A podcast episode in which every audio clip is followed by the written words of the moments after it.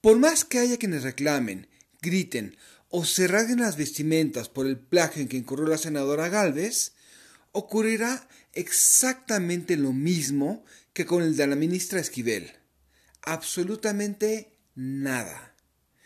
Y no es porque exista un pacto de impunidad, sino porque hemos perdido referentes comunes sobre lo que es bueno o lo que es malo, diluyéndolos en eslóganes políticos que justifican o atacan según filias y fobias partidistas.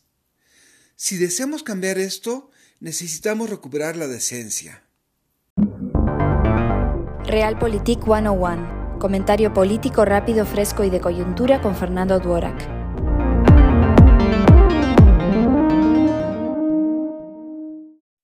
Hay atributos que desde hace siglos se presentan como propios de alguna clase social a tal grado que se les han moralizado como la palabra decencia.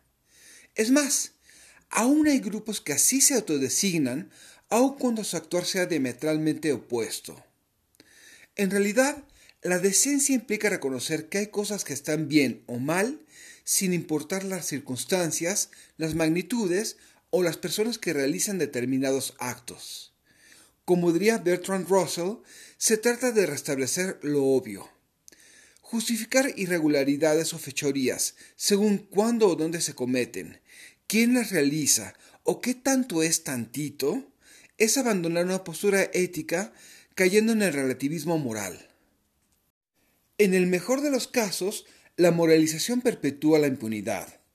En el peor, se termina empoderando a gobernantes que aplican las leyes según sus sesgos para el aplauso de un grupo y la condena del otro. En todo caso, la incongruencia mantiene nuestra vida política en la mediocridad. Sí, ya sé. Lo del trabajo de titulación de la senadora es nada comparado con muchos otros escándalos, e incluso si ganase tomaría decisiones mucho más complejas y difíciles. Sin embargo, ¿con cuánta legitimidad quieren que llegue al poder y pueda tomar esas decisiones controversiales si está dilapidando su bono de credibilidad desde ahora? La indignación y la crítica a todo lo que está mal, hágalo quien lo haga, es la mejor vacuna contra la mojigatería política. Solo así podremos presionar por reformas y decisiones que realmente lleven a mejoras. Fuera de eso, es cháchara discursiva. Soy Fernando Duarac y esto es Realpolitik 101. Hasta la próxima.